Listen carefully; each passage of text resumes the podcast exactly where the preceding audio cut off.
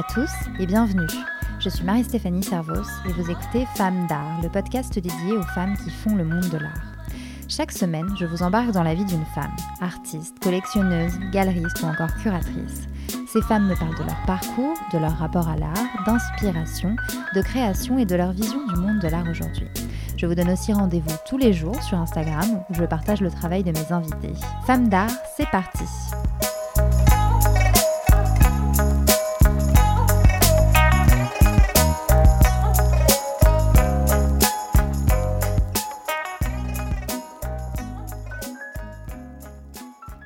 j'ai une grande nouvelle à vous annoncer.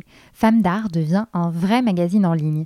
Désormais, si vous vous rendez sur femme-d'art.com, vous y trouverez des recommandations de livres, d'expositions et des interviews inédites. Et pour faire tout ce beau travail, j'ai la chance d'être épaulée par les rédactrices de la team Femmes d'Art, des filles super chouettes et passionnées qui vont vous raconter au quotidien leurs découvertes culturelles au féminin. Cette semaine, je reçois Caroline Denervaux.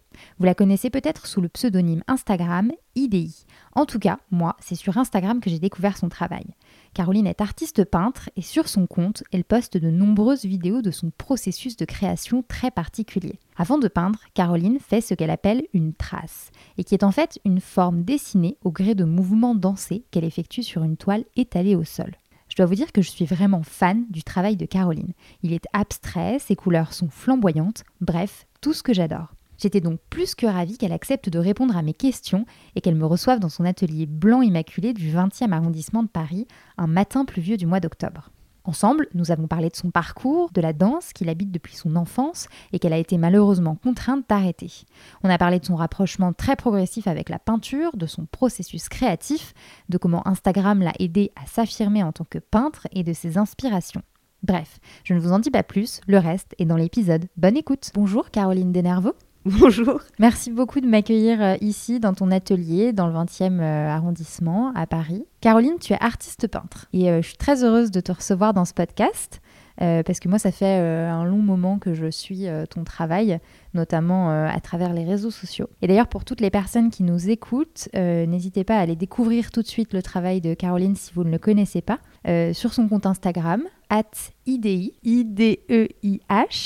Ou alors en tapant simplement euh, Caroline Denerveux sur Google. Donc on devrait tomber sur ton site internet ou sur le site de ta galerie. Caroline, ma première question est la suivante. J'aimerais savoir à quand remonte ton intérêt pour l'art?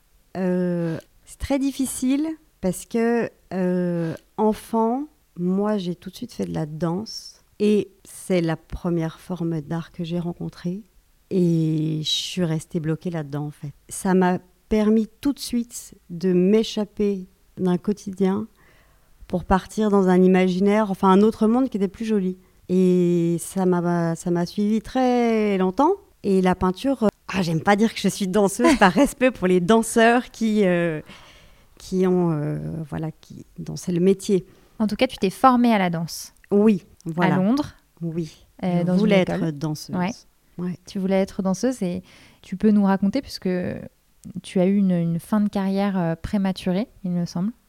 Oui, je suis partie à Londres pour étudier la danse au Laban Center et euh, je me suis cassé le genou. Donc j'ai dû arrêter. Et en fait, euh, je crois que je suis quelqu'un qui fait tout ou rien. Mais quand je me lance dans quelque chose, euh, c'est un peu trop à fond. Et j'ai un peu poussé. J'ai un peu poussé à Londres, il n'y avait pas de pause, jamais. voilà, donc le corps s'affaiblit quand tu ne l'écoutes pas. Donc j'ai dû arrêter. J'ai dû arrêter. Je pense que j'aurais pu reprendre euh, un an après ou le temps que ça, que ça se guérisse. Mais euh, j'ai été blessée physiquement, mais aussi euh, dans mon élan et dans mon orgueil peut-être. donc en fait, il a fallu que je rebondisse tout de suite sur autre chose. Donc tu as été vraiment contrainte à arrêter la danse. Oui. Comme tu disais au début, c'est, enfin, tu as évolué dans la danse du coup depuis que tu es toute petite. Ouais. Qu'est-ce que, enfin, comment tu as vécu cette période? Ça a été dur de devoir euh, arrêter? Ça n'a pas été dur. En fait, ce qu'il a fallu que je fasse vite, c'est rebondir sur autre chose. Ce qui aurait été dur, ça aurait été de ne rien faire ou d'attendre que je puisse redanser. Ça, c'était impossible. Donc, tu n'as pas attendu pour rebondir et tu avais une idée précise de ce que tu voulais faire ou pas, pas? du tout. du coup, comment, as, comment ça s'est passé? Non, il y a des choses que je savais. Par exemple, je ne peux pas vraiment travailler assise. Un, Mhm. ça enlève tous les À travaux cause du genou bureau, etc. Non, parce que je bouge beaucoup. Ok. Non, puis je voulais travailler seule. J'ai toujours eu du mal avec ce, ce monde, cette organisation. euh, quand j'étais jeune, ça va mieux maintenant, j'accepte. Mais je crois que je voulais pas faire partie de ça. D'une entreprise avec. euh, Voilà. Un chef, avec un plus un, chef, plus des deux. horaires, euh, une place à moi. Non, Hmm. c'était impossible. Et- Donc en fait, j'ai su- je- j'ai suivi une amie qui allait faire une école de danse à Paris. Et je dit, je viens avec toi. Mais moi, je ne veux pas faire de la danse. Voilà. Donc tu as quitté Londres pour Paris et je l'ai pas dit, c'est vrai. euh, au départ, tu es, tu es d'origine suisse, Oui, de Lausanne. de Lausanne. Donc tu, as, tu avais déjà quitté Lausanne pour Londres et ensuite de Londres, tu t'es retrouvée à Paris. Oui. En suivant du coup ton ami euh, qui allait faire une école de danse Voilà. et sans aucune idée de ce que tu allais faire à Paris du coup. Non, j'avais une vague idée. Mais j'ai toujours, euh, j'ai toujours dessiné, j'ai toujours peint. C'était quelque chose qui m'habitait. Euh, mais plus de façon aussi toujours pour m'échapper, par exemple pendant les cours. ou- Mais j'ai jamais pensé que ça pouvait être un métier. Et puis je trouvais que c'était très personnel parce qu'il restait une trace en fait. Alors que dans la danse, dans le mouvement, c'était plus euh, c'est un spectacle. Enfin, le final est un spectacle, donc on, on le voit et il y a quelque chose d'éphémère. Euh, Dans la peinture, ben non, ça reste. Et après, il faut l'assumer. Et, et je, je trouvais ça difficile. Mais voilà, donc j'ai fait, euh, je suis allée aux Beaux-Arts. Ouais, c'est ça. Donc finalement, tu t'es inscrite aux Beaux-Arts en, en te disant ou pas que tu allais devenir artiste? Non. Non, pas du tout. Non. Non. Je j'ai jamais su ce que je faisais là-bas. J'ai trouvé ça euh, atroce, c'est peut-être le mot. Ouais. Non, euh, j'ai bu du café beaucoup. Euh, j'ai trouvé ça très, très, très, très dur. Très dur.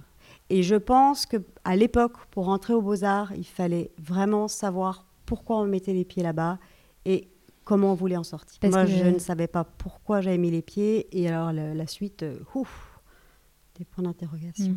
Mm. Et qu'est-ce que, enfin, qu'est-ce qui était le plus dur du coup, c'est enfin les le- le- l'enseignement en soi où, tu es supposé être très dévoué Bah, y avait- à. Il n'y avait pas vraiment d'enseignement en fait, c'était des ateliers avec un chef d'atelier qui est un artiste euh, généralement assez reconnu déjà. Donc euh, l'idée c'est en première année de rentrer dans un atelier. Donc il faut euh, aller demander, montrer son travail, euh, essayer d'avoir une place et puis, euh, et puis travailler. Mais euh, avec un atelier, enfin dans un atelier partagé avec euh, plein d'autres euh, étudiants qui ont l'air, en tout cas, je ne sais pas si c'est vrai, mais à l'aise et déterminés et qui ont envie, qui voilà, ils savent pourquoi ils sont là et il y a plein de cours qui sont possibles, mais il faut il faut les trouver tout seul, il faut euh, avoir envie, il faut être motivé, il faut se donner de l'énergie, il faut faut foncer quoi.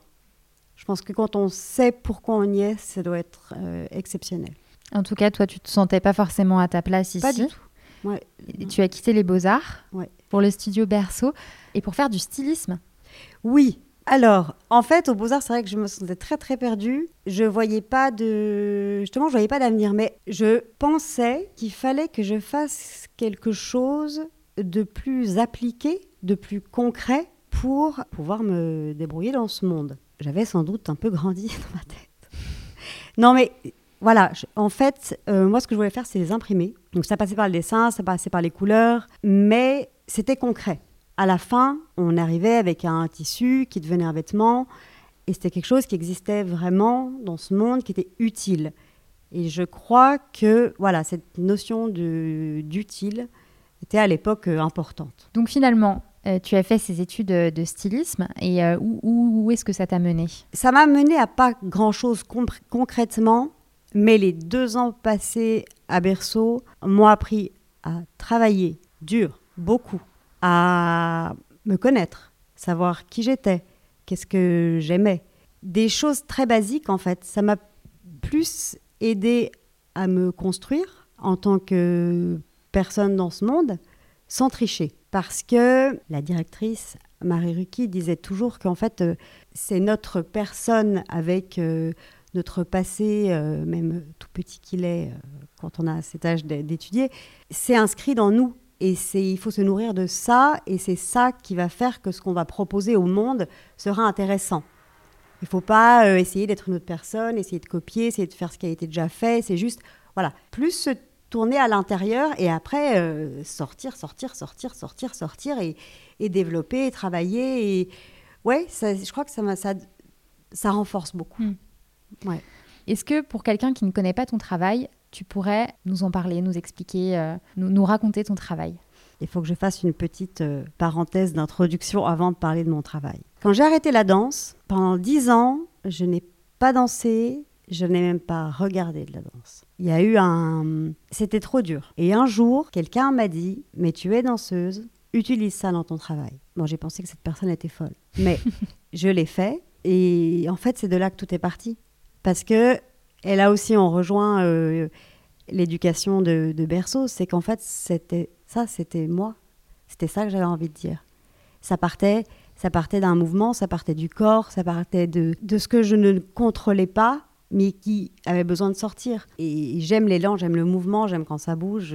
Donc, mon travail commence toujours en mouvement, généralement au sol, et je laisse vraiment le corps bouger, s'exprimer dans des rythmes. Voilà, c'est- juste une présence d'un corps sur un- une toile ou un papier. Et de cette euh, présence du corps et de son mouvement, il en reste une trace. Généralement, la trace, euh, voilà, donc c'est un, noir-blanc. Puis après vient le passage en couleur, où là, la couleur, qui est de plus en plus euh, dominante dans mon travail, vient redessiner, rebousculer, reconstruire la trace qui avait été laissée par le mouvement.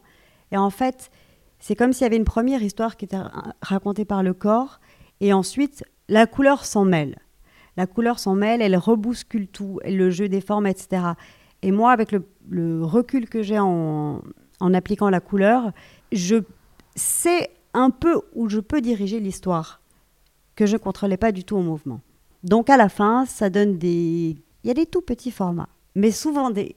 et de plus en plus des très grands formats, oui, oui, très très colorés, avec, euh, qui sont structurés par le, le souvenir de la trace, en fait, du mouvement. Oui, parce que c'est ça, en fait, tu, tu danses en quelque sorte au sol Voilà, euh, pour faire une, une trace ouais, initiale qui va Ouais. définir les formes euh, de chacune de tes œuvres. tout à fait. Et alors, je t'ai effectivement pas posé la question du passage entre la danse et la peinture.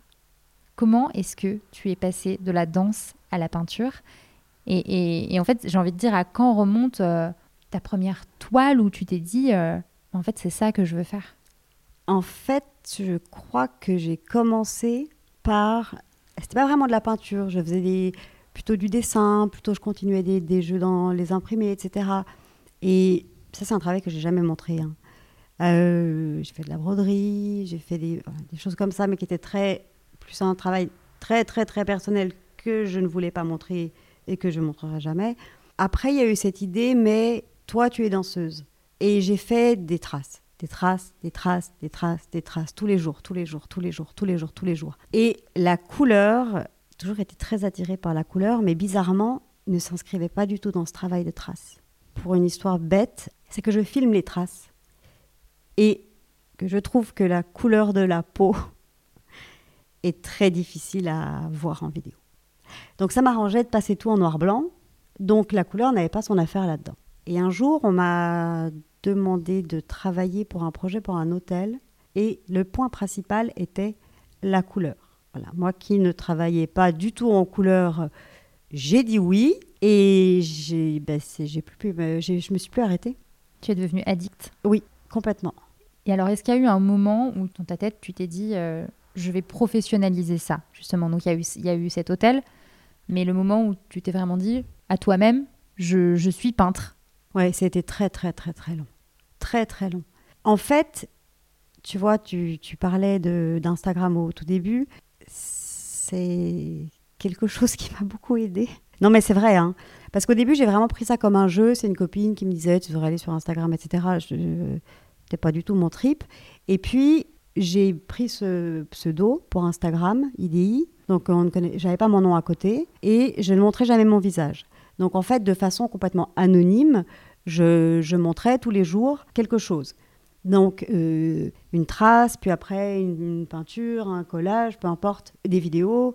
Et au bout d'un moment, j'ai osé assumer qui avait derrière ce travail. Alors d'abord en mettant mon nom sous le sous IDI. Voilà, parce que je ne m'appelle pas IDI. Ça veut dire quelque chose, IDI ou pas? Oui, c'est les lettres de Heidi mélangées. D'accord, Oui. ok. Heidi est donc la petite fille Pour des le- montagnes suisses. Oui, pour le petit. Voilà. référence. Et puis ça, ça sonne comme Heidi, un Heidi, une idée. Ouais. Euh, voilà. Donc, euh, voilà, c'est c'est venu petit à petit, euh, au bout de plusieurs années, au bout de deux ans. Au bout de deux ans, je me suis dit, mets ton nom quand même. Mets ton nom, maintenant c'est bon, maintenant. Parce qu'en fait, c'est difficile de montrer son travail quand on commence. Et puis, c'est difficile d'assumer son travail, de tenir debout face à son travail, d'assumer le regard des gens, les critiques des gens. Et puis, au bout d'un moment, bah, c'est le jeu, quoi. Moi, j'ai pas envie que tout le monde euh, trouve mon travail génial. J'ai pas envie que tout le monde soit touché par mon travail. C'est une proposition. On y va, on n'y va pas. Et je trouve qu'avec Instagram, il y a cette proposition qui est là. On te suit ou on te suit pas, et c'est pas grave. Mais si ça t'intéresse, tu peux venir. Tu peux venir et tous les jours tu vois des choses. Alors c'est différent, c'est sur un petit té- téléphone, en une toute petite case, mais c'est quand même une petite invitation, un, un- un partage. Et en fait, je me suis rendu compte que l'exercice a été beaucoup plus difficile parce que là, je montrais mon travail au monde entier Mm. et je choisissais pas ces personnes.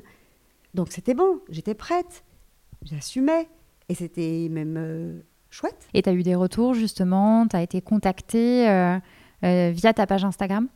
Euh, oui, beaucoup. Ouais. J'ai énormément de critiques à dire sur Instagram. Je t'écoute. mais, mais comme tout le monde, j'imagine. Mais après, c'est vrai que j'ai rencontré des gens incroyables, que j'ai rencontrés après physiquement, qui a donné lieu à des collaborations qui ont été super nourrissantes. Ah oui, ça fait faire des pas de géants. Et des gens que je n'aurais jamais rencontrés, jamais, jamais. Donc pour ça, euh, moi j'y tiens, j'y tiens, je continue, même si parfois je trouve que c'est dur. euh, voilà, tout le monde y a accès, ça ne coûte rien. On parlait avant le podcast du fait de parfois c'est très intimidant de rentrer dans une galerie, même si c'est gratuit, tout le monde peut rentrer dans une galerie. Parfois, on se sent pas légitime d'y rentrer, et, c'est quelque chose qu'on comprenait toutes les deux aussi. Il faut dépasser cette euh, cette peur. c'est vraiment ouvert à tout le monde, et Instagram, euh, c'est vraiment ouvert à tout le monde. Ouais, pour Sauf le coup, plus, euh, on peut rester en pyjama dans son lit. euh, pas besoin de s'habiller. voilà. et et tu, tu disais que tu avais des critiques à faire à Instagram. Bah, par exemple, moi, je suis des gens. Je sais à peu près pour la plupart pourquoi je les suis. J'ai décidé de les suivre. Alors, j'ai l'impression que je me dois de les accompagner. Donc, j'aime tout. Mais tout, tout. Ah Tout. oui, toi, tu es vraiment euh, la, la follower engagée, quoi. Je trouve que c'est horrible de devoir euh, me poser la question est-ce que j'aime vraiment cette image, oui ou non? Je mets un bon point ou je mets pas le bon point? Mm. Non, et je suis personne pour dire que cette personne a besoin d'un bon point ou pas. Enfin, je veux dire, c'est- je trouve ça odieux. Donc, j'aime tout, j'encourage. Et si vraiment j'ai plus envie d'encourager cette personne parce que parce que c'est personnel, euh, ça me saoule, ça me convient plus, j'ai plus envie de voir ça, etc. Ou euh, eh ben, eh ben j'arrête, je suis plus. Mais je vois des artistes que je suis depuis longtemps, même si leur travail ne me touche pas, ou je veux pas dire que je, je- je trouve ça, ça m'intéresse, etc. Il y a une constance dans leur travail, et en suivant ces personnes depuis plusieurs années, on voit une évolution, on voit une recherche, c'est extraordinaire. Hmm. Alors qu'on les connaît pas. Ouais. Donc, du coup, tu likes tout. Oui. Oui, je trouve que c'est encourageant. C'est dire, euh, ouais, c'est cool, t'es là, tu bosses, c'est beau, tu, c'est toi, tu te perds pas. Continue, quoi. Après, ça plaît ou ça plaît pas, on s'en fiche. Donc, c'est le côté de plaire ou pas plaire qui m'énerve sur Instagram. Être Voilà. un peu euh, Ouais, ouais. soumis au jugement euh, Oui, oui, oui. mondial, au final, enfin, Ouais, global. Mais en même temps, le fait que ça soit euh, visible pour tout le monde, je trouve ça vraiment chouette. Tu parlais de la vidéo dans ton processus de création. Quelle place, en fait, à la vidéo et qu'est-ce qu'elle te permet de faire? Y a une passe qui vient, qui s'en va, qui revient, qui s'en va. je peux décider que la trace du mouvement ne sera pas visible en vidéo parce qu'en fait, généralement, quand on voit une peinture, on ne sait pas que derrière, il y a une trace de mouvement. Euh, je peux décider de la filmer pour que cette trace de mouvement, c'est pas une œuvre en soi parce que c'est pas une œuvre, c'est vraiment le, le début, c'est l'impulsion. Mais c'est avoir une trace de cette trace, elle compte. Et au début, la vidéo, c'était presque plus pour moi en fait pour voir ce qui se passe, parce que je ne sais pas ce qui se passe. Donc je branche la vidéo euh, en l'air, là, dans des petites accroches. euh, C'est quoi C'est ton, ton téléphone que tu poses ou c'est une caméra? Soit l'un, soit l'autre. Ok. En ce moment, le téléphone. En fait, euh, je trouve très intéressant parce que on ne sait pas comment on, on se voit, on se voit rarement bouger. On se voit rarement bouger. Souvent, quand je me filme en train de faire une trace, ensuite je la regarde, je découvre quelque chose. Vraiment, je découvre. Moi, ça m'amuse. Ça m'amuse et parfois, je trouve que c'est beau. Euh, parfois, j'ai envie de le montrer. Oui, parfois, ça se suffit. Parce que c'est quelque chose qui me... Ça, oui, ça me touche encore, le mouvement. Je trouve que c'est il y a quelque chose de, de, de pur, de beau, de... de- Alors, dans une trace filmée, il n'y a rien d'exceptionnel. hein. Il n'y a pas d'artifice, il n'y a pas de chorégraphie, il n'y a pas de costume, il n'y a rien. De... Et pourtant, ça donne l'impression d'une chorégraphie. C'est alors spontané, mais en tout cas, on a l'impression quand on voit euh, des vidéos que c'est vraiment une danse. Alors, c'est pas du tout chorégraphié. Si ça l'était, je crois que je le ferais pas, ça me paniquerait. D'oublier un mouvement, de de, de, de pas être dans mon temps ou un truc comme ça. Non, il faut que ça soit spontané. Du coup, c'est très court. Je crois que j'ai jamais fait de vidéo seule de moins de 15-20 minutes, de plus de 15-20 minutes. Donc, c'est court, c'est d'une traite et surtout ne, ne pas penser. Juste être là, il se passe des choses, il y a des choses qu'on ne peut pas nommer. Je sais qu'on est dans un monde et un pays où on aime beaucoup euh, avoir des mots, euh, des choses qu'on a réfléchies, euh, maturées. voilà. Moi, je ne suis pas comme ça. Ça sort, voilà, ça sort. C'est là, je vais en faire quelque chose, je l'accepte, et puis puis il faut que ça, ça me surprenne, il faut que, je- que ça m'amuse. Sinon, Sinon, c'est pas drôle. Non. et alors, qu'est-ce qui se passe entre les mouvements, entre la trace et les couleurs? Alors, quand une euh, trace est finie, généralement, je tourne autour pour me demander euh, dans quel sens elle raconte son histoire. Parce que c'est pas évident, parce que vraiment, quand on se relève, on découvre ce qui s'est passé. Parfois, c'est très lisible et c'est très clair. Parfois, c'est un bordel sans nom. Donc après, je, restructure un peu, je vois très vite euh, qu'est-ce qui va se passer là-dedans, et arrive la couleur. Et arrive la couleur qui, euh, qui vient souligner la trace, mais qui vient quand même un peu euh, perturber le jeu, parce parce qu'il y a des rapports de, de ton, il y a des rapports d'intensité, il y a des rapports de, de, de, masse, et, ça, vient, ça vient même parfois remettre une, une forme en avant et, une autre en arrière, et, et ça, je ne sais pas jusqu'à quel point je le choisis non plus. Et sur la façon dont tu choisis tes couleurs, est-ce que c'est aussi très spontané? C'est toujours, toujours, toujours le rose en premier. C'est vrai? Ouais. C'est ta couleur. euh, Ah ouais. ouais. Je trouve que c'est tellement... En fait, je trouve que c'est- facile comme couleur. Ah oui, moi, elle me fait du bien. Ouais, c'est assez doux en plus. C'est doux, euh, c'est, ça peut être lumineux comme très euh, effacé. Mm. Voilà, donc je, je- je- je viens toujours avec le rose, souvent le rouge après. Et après, après ça se voit et ça, ça se mélange. Donc le choix des couleurs, non, se fait petit à petit en fait. C'est, je ne fais pas d'abord mes préparations et ensuite euh, je, je peins. Je prépare euh, sur le moment en fait. Moi, tes, tes peintures me font beaucoup euh, penser au travail de Serge Poliakov et, à- et à toutes ces œuvres du coup issues de la nouvelle école de Paris d'après-guerre. Et je voulais savoir quelles sont tes inspirations?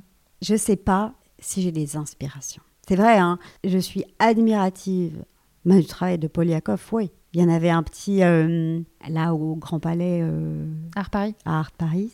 Ouais, c'est c'est pff, enfin, c'est magique. J'adore la façon dont les, les- les couleurs se rencontrent et je sais pas si c'est comme un. Pourquoi je vois toujours un espèce d'accident de voiture là où ils, ils- ils sont- ils- ils arrivent l'un dans l'autre il y a une espèce de, de- de contact. Moi, j'aime pas trop euh, faire la différence entre les, enfin, on va dire dans la peinture les hommes et les femmes, mais là, chez lui, je sais que c'est un homme qui l'a peint.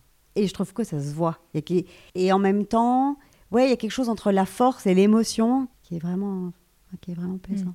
Mais en tout cas, sur tes inspirations, tu dis tu sais, tu sais pas si tu as des inspirations, mais en tout cas, qu'est-ce qui va te donner l'impulsion de, de l'œuvre à suivre, j'ai envie de dire? C'est-à-dire, qu'est-ce qui va euh, t'amener à euh, lundi, 13h, tu fais une trace? Comment vient le début d'une de tes œuvres ou de la suivante? Parfois, il y en a deux en même temps. D'abord, il faut préparer. Si c'est sur toile, il faut préparer la toile. Je n'ai pas les toiles déjà faites. Et puis, en la préparant, je me prépare aussi, en fait.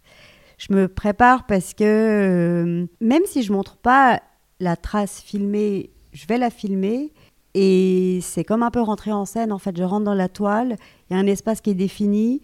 Au bout d'un moment, je mets sur on et il faut y aller. Et c'est un de mes moments préférés. J'adore, c'est, c'est, on peut dire un autre mot que one shot, c'est, euh, ça se fait en une fois en fait. C'est maintenant. C'est maintenant, ça dure tant de minutes et après c'est fini. Et je, je recommence jamais. Donc il y a, y a un peu euh, le moment où oui, il faut vraiment être présent, vraiment être là, vraiment être euh, connecté. Euh, parfois, je m'écris deux, trois mots-clés auxquels il faut que je pense. C'est vrai, pour me, des choses qui me, qui me touchent, qui sont même très vagues ou très abstraits. Donc oui, ça, donc ça commence comme ça. Ça commence par préparer, préparer la toile. Euh, si c'est pour des formats sur papier, si c'est pour des, des, des œuvres sur papier, c'est préparer les pigments. D'abord, il y a une petite cuisine. Voilà, ça aide aussi à se préparer soi-même. Et ces, ces, fameux mots que tu te notes, dont tu parles, d'où est-ce qu'ils te viennent et qu'est-ce qu'ils racontent? C'est un peu des grands mots de la vie sur lesquels on peut philosopher pendant des heures, mais on peut philosopher pendant des heures, des vies, des, plusieurs vies. Mais parfois, juste maintenant, elle donne un, une couleur, un geste voilà, qui sort. C'est, j'ai presque ça, ça, fait penser euh, maintenant tout de suite quand euh, tu vois, des matchs d'impro où on te dit, euh, je sais pas moi, euh, tu es dans un jardin, il fait beau, il euh, y a un chien qui te court après. Et go, voilà, t'y vas. Tu as trois mots, tu peux faire complètement autre chose en fait, mais à, à, la base, on t'a donné cette indication comme ça. C'est très spontané en fait. Ouais. Ouais. Mais en tout cas, est-ce que c'est des, des, thèmes, enfin des mots euh, sur lesquels tu as, une réflexion à ce moment-là ou non. qui sont non, non c'est des mots qui te viennent comme ça. Oui, euh c'est des mots qui viennent. C'est toujours un peu la même, pas la même chose, mais il y, a des, y a des mots qui me touchent. Il y a des mots, je sais qu'ils seront encore présents quand la peinture sera terminée. Il y a des mots qui sont euh, des grands mots de la vie, par exemple la rencontre. Tellement à dire, tellement à faire. C'est tellement un mot magique. Donc voilà, c'est des mots comme ça. J'ai une question que je pose à toutes les, toutes les personnes que j'interviewe. Toi, quelles sont les femmes que tu admires ou, euh, ou qui t'inspirent ou qui t'ont inspiré?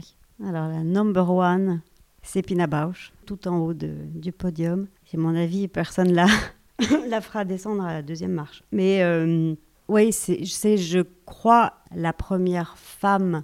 Mais c'est aussi, et, c'est intéressant parce que pour elle, c'est aussi parce que c'est une femme. Alors que euh, j'ai des artistes femmes peintres, par exemple, que j'admire, mais si on me disait en fait, tu te trompes, c'est un homme, peu importe en fait, je les admirerais tout autant. Alors que elle, le fait que ce soit une femme est super intéressant dans son travail aussi, en fait. Il y a quelque chose qui me touche, mais qui, qui m'émeut à un point, j'ai jamais, jamais vu ça ailleurs, jamais. Et j'y pense tout le temps. Elle donne tellement, tellement, tellement. Il y a une telle générosité, une mise à nu, euh, quelque chose de, de, très fort. Euh, oui, bah forcément très théâtral aussi, puisque c'est euh, la danse-théâtre. Mais quelque chose de, de, vrai, de sincère. Et puis, puis le mouvement, quoi. Enfin, la danse. Mais la femme en elle-même. Et parmi les artistes, justement, tu disais qu'il y avait plusieurs femmes qui t'inspiraient. Oui, bah, je suis obligée de citer Sonia Delaunay, ça c'est sûr aussi. Il y en a une qui m'intrigue terriblement, c'est euh, Hélène Frankenthaler, parce que je trouve qu'elle est audacieuse en fait. J'aime bien les femmes qui franchissent des limites. Elle arrive à une époque où elle est entourée d'hommes euh, qui eux aussi euh, réinventent leur temps. Hein, elle le fait à sa manière, elle le fait euh, à sa manière qui est féminine, mais qui est... Ouais, le, fait de lâcher des seaux de peinture et de, les laisser ou les guider, il y a un lâcher-prise qui est incroyable. Alors après, au final, je ne peux pas dire que ça me touche toujours, mais la démarche et, le travail en lui-même, euh, je trouve ça vraiment très intéressant. Et puis, euh, Elena Almeida, j'ai obligé d'en parler aussi. Euh, c'est une artiste que je connaissais pas énormément. Et euh, elle a été exposée au Jeu de Paume il y a trois ans peut-être. Et en fait, on m'avait proposé de prendre le takeover de l'Instagram du Jeu de Paume pendant son expo. C'est là que j'ai remarqué qu'effectivement, dans euh, ce que j'appelle mes recherches, il y avait quelque chose qui était pas si éloigné de son, de son travail. Et que j'ai plus appris sur le travail de, cet artiste. Je suis allée bien sûr voir l'expo et c'est voilà, c'est une grande grande artiste, très moderne, je trouve vraiment très très très moderne. Et j'ai eu la chance incroyable d'être un des plus beaux moments de ma vie, de pouvoir aller au jeu de paume un jour férié pour faire une trace là-bas et des mouvements sur des bancs. Euh, ouais, si j'étais seule avec euh, ma caméra dans cet espace avec euh, c'était comme si j'étais avec Elena en fait. J'étais seule avec elle et je racontais moi ma part du jeu devant sa part du jeu. C'était c'était très fort. Et de le faire, c'était c'était vraiment magique. Mm. Ouais. Merci beaucoup Caroline Denerveux. Merci. Merci beaucoup d'avoir écouté cet épisode. S'il vous a plu, n'hésitez pas à lui mettre une note ou un commentaire et à le partager avec vos proches. Quant à moi, je vous dis à la semaine prochaine pour un nouvel épisode et à tout de suite sur le compte Instagram de Femmes d'Art.